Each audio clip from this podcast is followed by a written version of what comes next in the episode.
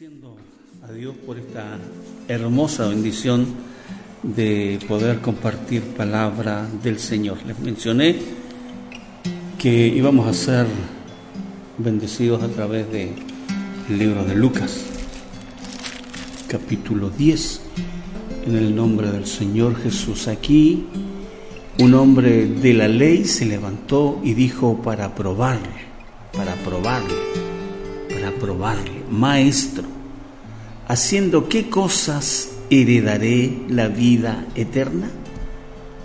Buena pregunta, ¿cierto? Buena pregunta. Pero era una pregunta capciosa para hacer caer al Señor. Y él le dijo, ¿qué está escrito en la ley? ¿Y cómo lees? Le está diciendo, ¿qué estás entendiendo de esa palabra? ¿O no estás entendiendo nada? Cuando Jesús hablaba, eh, eh, nos impacta la sabiduría de su respuesta. Aquel respondiendo dijo, la ley dice, amarás al Señor tu Dios con todo tu corazón, con toda tu alma, con todas tus fuerzas y con toda tu mente, y a tu prójimo como a ti mismo. Y le dijo el Señor, bien has respondido, haz esto y vivirás. Y todos Aquel en particular, queriendo justificarse a sí mismo, dijo a Jesús, ¿y quién es mi prójimo?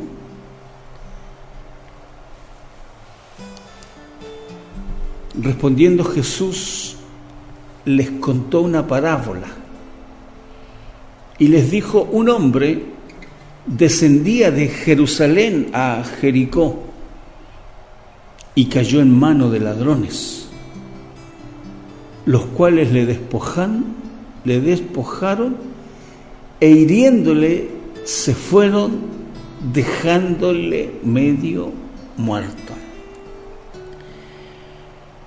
Sin duda que el Señor quiso responder a este hombre, a este maestro, que no entendía cuál era su prójimo.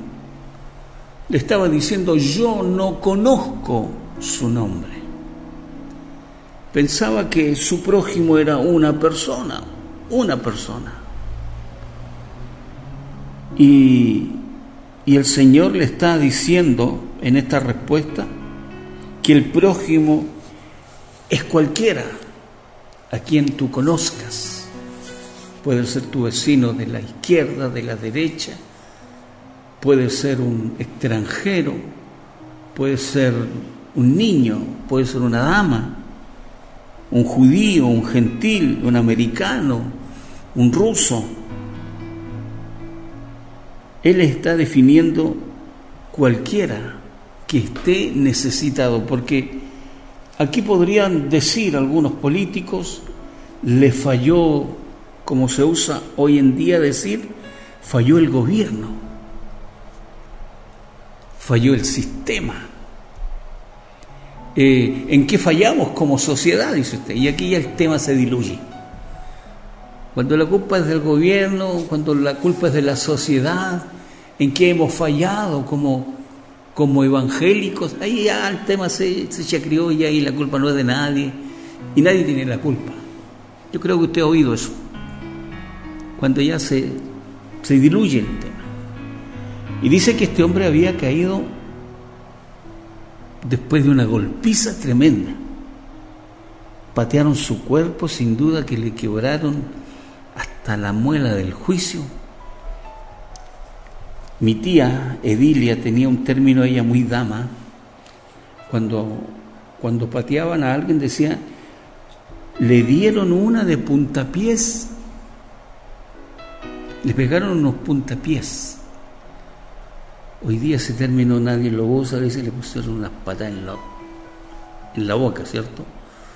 No, no le dejaron ni la muela del juicio.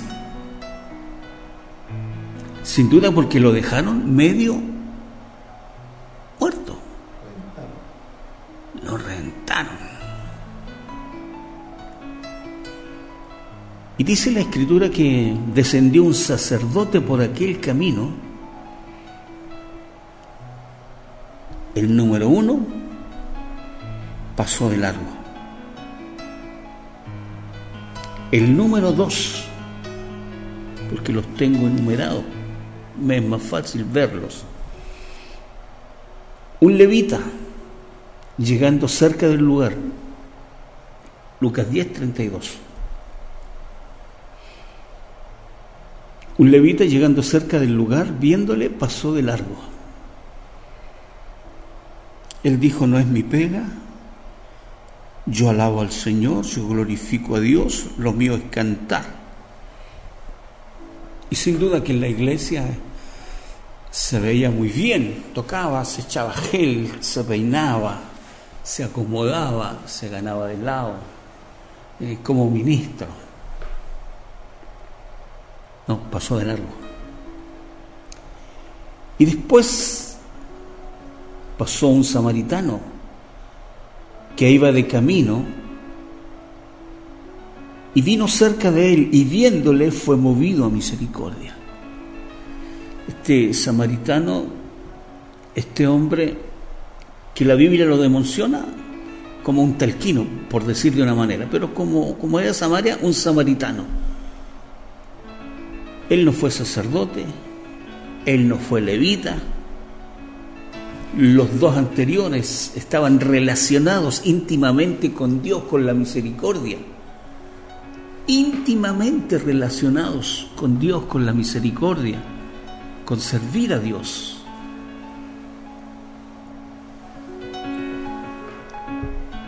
Y siguieron de largo. Pero el samaritano fue movido, se impactó la situación, la situación, y fue movido. Dice que vendó sus heridas, le colocó aceite y vino, se bajó de su cabalgadura y poniéndole vino y poniéndole en su cabalgadura, lo llevó al mesón y cuidó de él.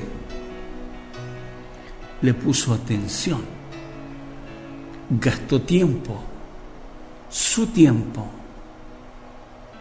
sus recursos.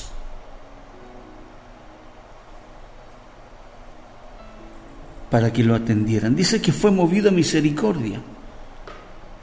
Y cuando se fue al partir sacó un poco de plata, se la dio al, al encargado, al mesonero, y le dijo, cuídamele.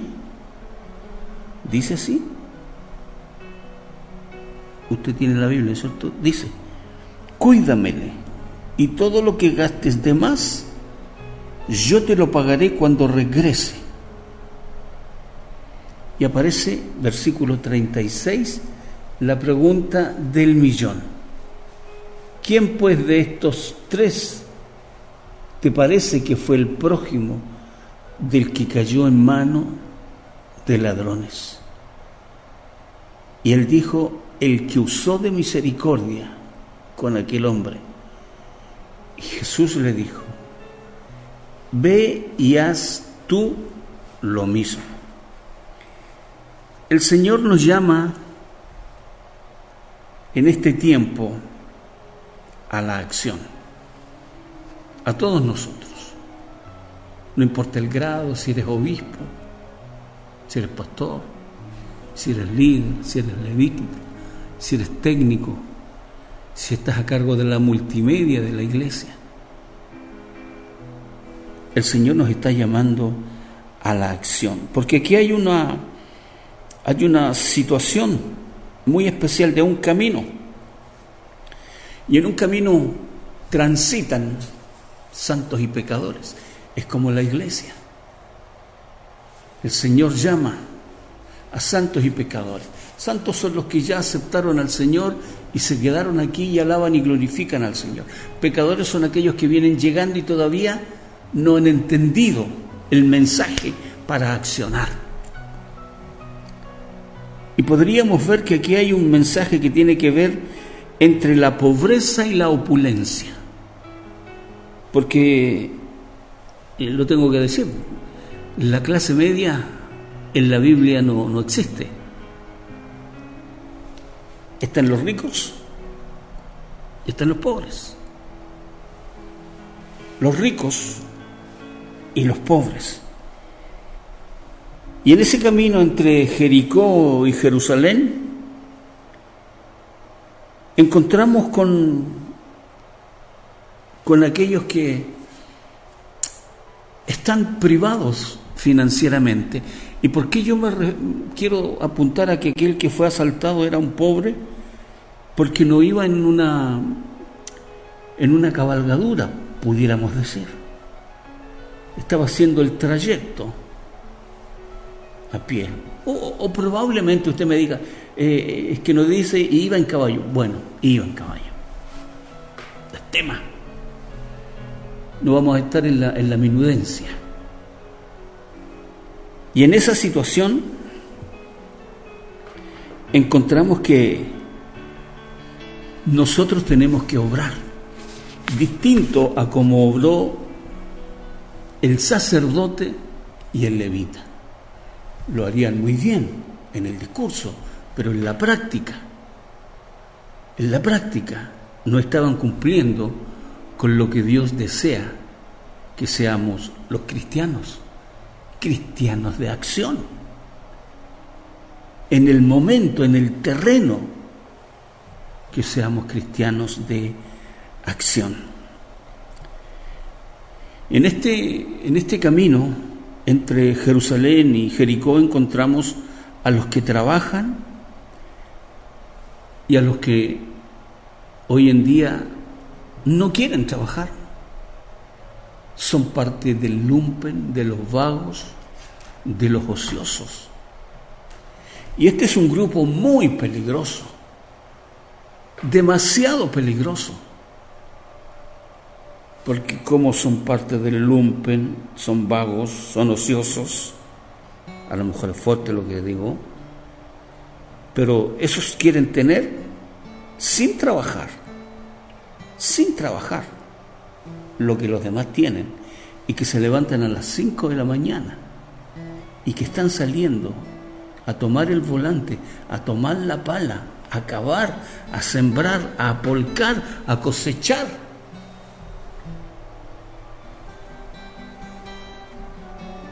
Bueno, hoy en día vemos la enfermedad de la sociedad chilena, enferma de rabia o de rencor,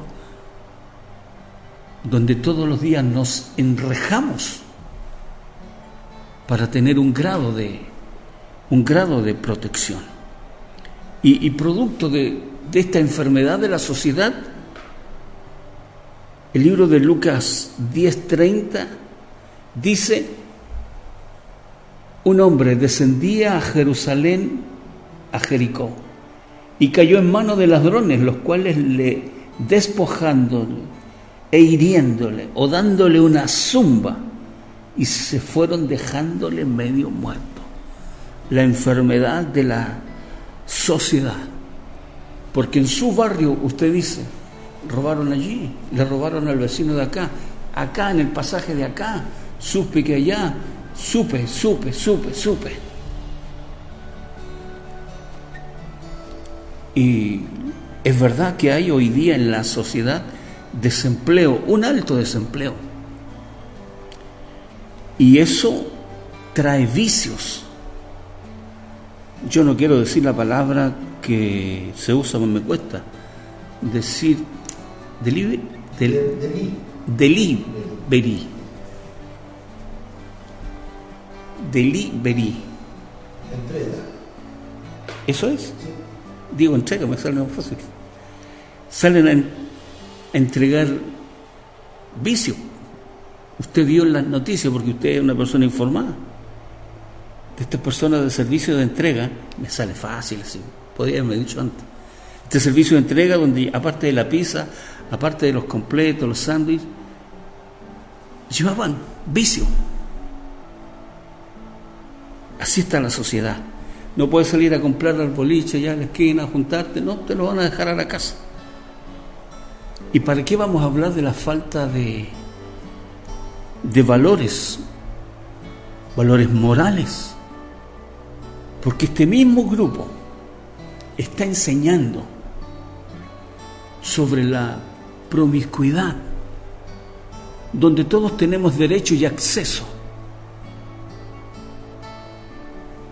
no al patriarcado y, un montón de cosas más que no son de Dios. Y que al oído del hombre y de la mujer parecen buenos. Que cada uno haga lo que quiera con su vida.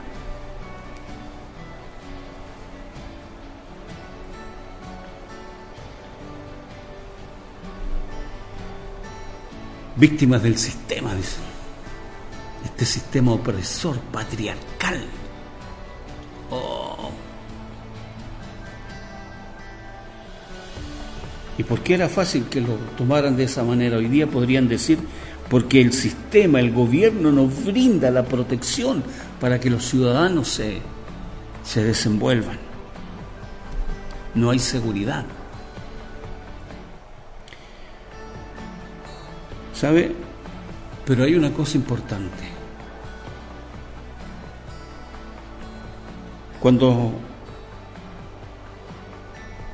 es víctima de quienes han sido víctimas, no hay peor opresor de aquel que ha sido oprimido. Dicho en, simplecito, la persona que ha sido oprimida desde pequeño por sus padres, no tome, no haga, y lo golpea, lo golpea con su tonto, tonto, qué bruto eres. Es un maltrato es un maltrato. Y ese va a ser un maltratador, un niño que ha sido violentado, a lo que es coscorrón. Yo recuerdo cuando en el colegio yo no soy alto, pero yo creo que alcancé a medir dos metros, me agarran de aquí de las patillas y, y yo creo que a usted le pasó.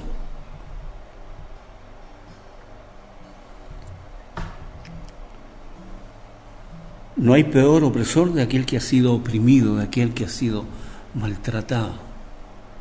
Una dama que ha sido maltratada, que ha sido oprimida, va a tener consecuencias en el futuro, en su vida, en sus hijos, en su familia. Por eso que nosotros como hijos de Dios tenemos que estar muy atentos, muy atentos a todas las situaciones. Pero aquí vimos algo muy importante. Quienes son parte de la sociedad y parte importante, los que estaban en el sistema, los sacerdotes, que son los actores importantes, no estuvieron a la altura. Sacerdote, los levitas, podríamos decir los evangélicos de este tiempo, no estuvieron a la altura. Pasó de largo ante la necesidad de vida de esa persona, porque se le iba la vida. Se le iba la vida a esa persona que estaba tirada. Hoy en día podríamos decir que somos miopes sociales. Vemos la necesidad a lo mejor no tanto la necesidad material, pero hay una necesidad espiritual. Encontramos que un samaritano, un nada que ver, fue movido a misericordia. Un nada que ver. Encontramos en este relato, del versículo 30 al 35, el samaritano que iba camino pasó cerca, lo vio, fue movido a misericordia, se acercó, vendó sus heridas, le colocó vino y aceite y lo llevó al mesón para que cuidaran de él. Le entregó el dinero que llevaba. Cuando regrese, hago el saldo. Y el Señor pregunta, ¿quién de estos tres te parece que fue el prójimo? El que cayó en mano de ladrones. Fue la respuesta. El que usó misericordia. Aquel que descendió. Jesús dijo, ve y haz tú lo mismo. No le dijo al levita que el levita podría haberle cantado una canción que el sacerdote le podría haber dado la unción final. Hay que hacer lo que hay que hacer. Si hay que dar pan, se dará pan. Si hay que dar una palabra, se dará una palabra. Si habrá que hacer una ayuda de otro tipo, se podrá hacer. O se tendrá que hacer.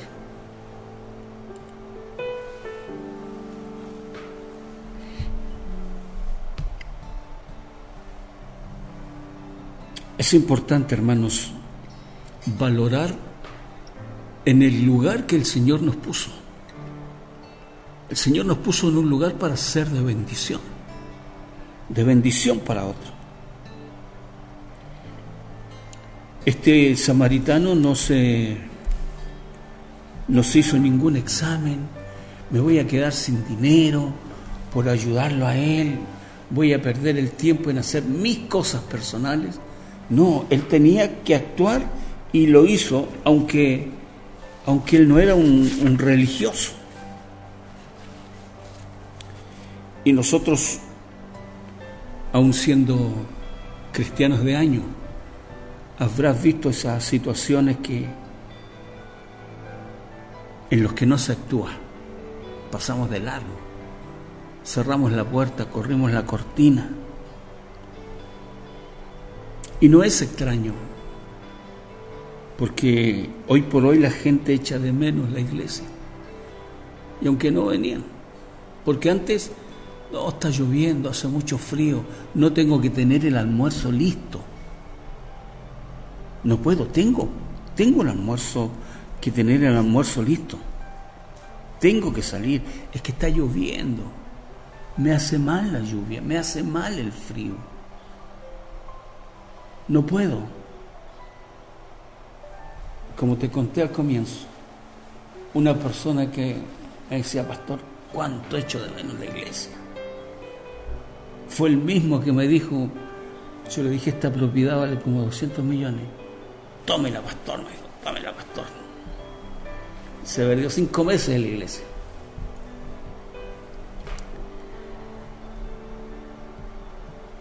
¿Sabe que este samaritano se arriesgó, porque nada decía o nada hacía presagiar que los ladrones que dejaron medio muerto a este, a este hombre no estuvieran escondidos en, en las montañas para atacar otra vez y agarrar a aquellos que se acercaran. Corrió el riesgo, a lo mejor un riesgo excesivo, más de lo que debía. El Señor a nosotros nos llama a la acción, a que accionemos, no importa el riesgo, no importa el riesgo. Y menos debe importarte la opinión de los demás. ¿Qué van a decir? ¿Qué van a creer? ¿Qué van a hablar? Si siempre van a hablar, siempre. Porque sí, porque no. Alguna vez les conté la historia del burro un padre y un niño iban caminando y tenían un burro. Y la gente decía, qué tontos que son. teniendo un burro, ese hombre podría llevar a su hijo en el burro. Bueno, el hombre siguió andando con el burro y echó al niño arriba. Y un poco más allá hay otra gente y le dice que hombre más tonto, porque él es más viejo, podría ir arriba del burro y el niño a su lado. Se bajó del burro, siguió caminando y más allá dijeron, qué tonto, qué tonto que uno vaya abajo, ¿por qué no se van los dos en el burro?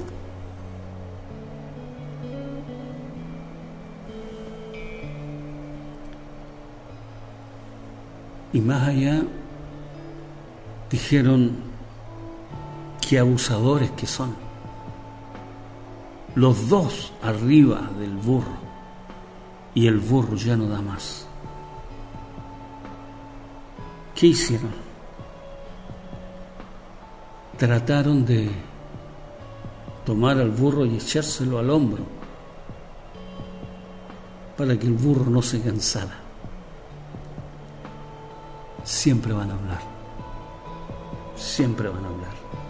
Siempre van a hablar. Siempre. ¿Qué estamos haciendo hoy día nosotros en la obra del Señor? ¿Cómo estamos accionando? ¿Cómo estamos trabajando? Hoy más que nunca, la iglesia está plantada para el desafío, para hacer cosas. No podemos estar en huelga social. Separé una cita bíblica, espero encontrarla. Siempre que uno aparte una cita, se le pierde. Así también la fe, si no tiene obras, es muerta en sí misma. La fe sin obra es muerta. Puede ser levita, puede ser predicador, predicadora, pastor, obispo, estar a cargo de la multimedia.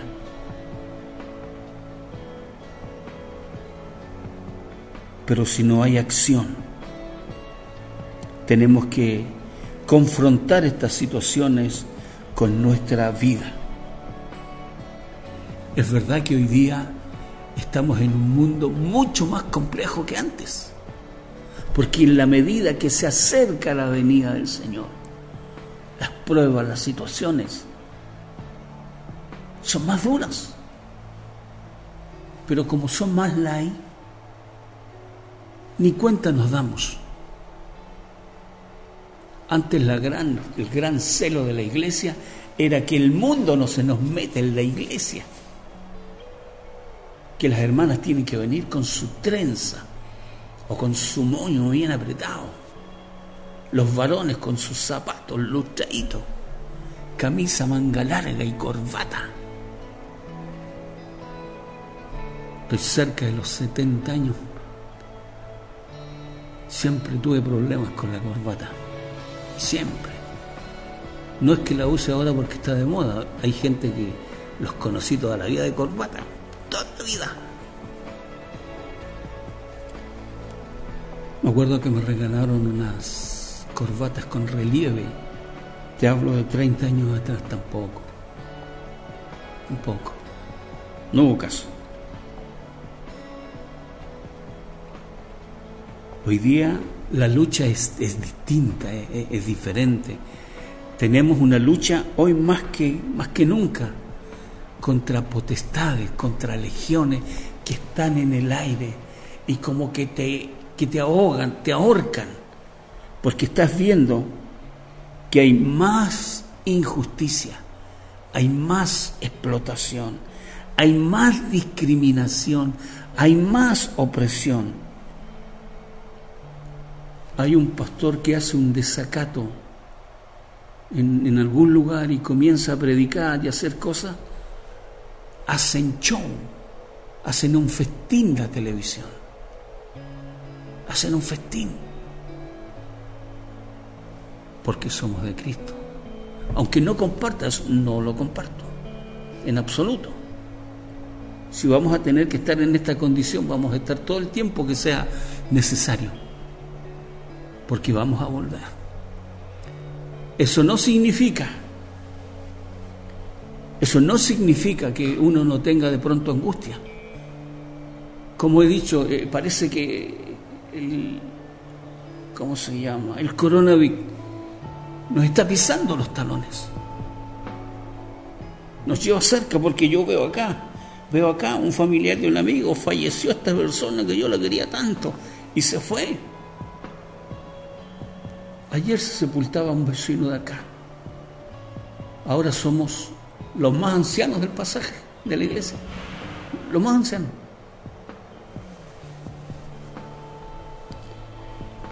Hoy más que nunca la iglesia, usted y yo, somos iglesia. Estamos desafiados a ser sal y luz aquí en la tierra. Estamos desafiados. No podemos estar en, en huelga social y para ser más útiles es que tenemos que tener unidad de propósito. La unidad de propósito está en Cristo. Estamos unidos en Cristo. Esa es nuestra unidad de propósito. Unidad de propósito. Unidad de determinación. Estamos determinados a ser de bendición. Estamos determinados a ser instrumentos de Dios qué honra. Si Él podría usar ángeles, querufines, serafines y nos toma en cuenta a nosotros. Estamos determinados. Lo otro que tenemos que tener presente es tener espíritu de superación. Superarnos cada día, en lo bueno, no en lo malo. Superarnos cada día y por supuesto estar unidos en la fe. Le dije a usted que la, la fe sin obra es muerte. Tenemos que activarnos y el Señor va a hacer. El Señor va a hacer. Va a hacer con tu vida, va a hacer con mi vida, y tenemos tantas y buenas razones por las que orar, que vamos a aprovechar este tiempo. Yo le creo a Dios absolutamente cuando dijo, si permanecéis en mí, permanecer en Cristo es lo mejor. Y si mis palabras permanecen en vosotros, si la palabra de Dios permanece en vosotros, pedid todo lo que queráis y os será hecho es bíblico, es bíblico. Hablo de primera de Juan 15, 7. Tus sueños no van a quedar en el camino. Como dice la canción de, de Jesús Adrián Romero, a veces se va achicando nuestro sueño. Soñábamos con una familia grande y se achicó porque se fue la mujer de la casa o se fue el hombre de la casa o se fueron los hijos de la casa o por razones se fueron los nietos lejos. Soñabas con tener un gran negocio y se achicó. Pero nada de eso está muerto ni está perdido todavía hay esperanza. Si permanecéis en mí, dice Jesús, y mis palabras permanecen en vosotros, pedid todo lo que queréis y os será hecho. Yo tomo esta palabra y voy a orar por mi vida, por la iglesia y por cada uno de ustedes El salmista dijo, encomienda a Jehová tu camino y confía en Él y Él hará. Señor amado, muchas gracias. Muchas gracias, Señor, por este tiempo en el cual podemos orar delante de tu presencia. Te necesitamos, Dios, de lo profundo del corazón. Nos recordaste una vez más que la fe sin obra es muerte. Y yo te pido, Señor, que nuestro nombre que está inscrito en el libro de la vida no se ha borrado jamás. Y envía sobre nosotros tu misericordia. Tu misericordia, Señor, en forma de perdón. Te pedimos perdón, Señor, por todo aquello, por todo aquello, todo aquello en lo que hemos fallado, por todo aquello, Señor, en lo que no hemos sido fieles. Pedimos, Señor, por los que están enfermos, por los que están heridos. Oro, Señor, por la vida de Gabriel, para que usted sea, Señor, en su vida, cicatrizando las heridas de ese golpe mortal, Señor. Oro, Señor, por la vida del pequeño Diego Gabriel Oro por la vida de David, por la vida de Pablo. Oro, Señor, por la vida de Alejandro. Gracias, Dios amado. Oro por tu iglesia. Oro, Señor, por el centro cristiano vida. Por aquellos, Señor, que no los hemos visto comunicarse con nosotros. Pero usted sostendrá su obra, Dios usted sostendrá su obra y la hará crecer todavía más. Porque sé, Señor, que esto no es más que una situación momentánea. Es una situación pasajera que la recordaremos, Señor, como un entrenamiento para lo que viene, Señor. Te amamos, Señor. Te amamos, Señor. Lo decimos de lo profundo de nuestro corazón. Te amamos, Dios. Te amamos. Te amamos, Señor. Pedimos que esta semana sea una muy buena semana para tus hijos, para tus hijas para aquellos, Señor, que tienen que enfrentar la legalidad, para aquellos que estarán en, distintos trámites, Señor, buscando algún beneficio, Señor, del gobierno. Te ruego, Señor, que seas con tu pueblo, que seas favorable con tus hijos, con tus hijas, Señor. Dios, hasta aquí nos has librado hasta aquí nos has defendido de toda plaga, de toda calamidad. Y rogamos, Señor, una semana bendecida. Concede a tus hijos y a tus hijas la oportunidad de poder orar y ayunar, Señor, para prepararnos para la Santa Cena. Queremos estar dignos, Señor, sentados a tu mesa. Bendícenos Dios todavía más para la gloria, para la gloria tuya, Señor. Te lo rogamos en el nombre de Jesús, nuestro Salvador.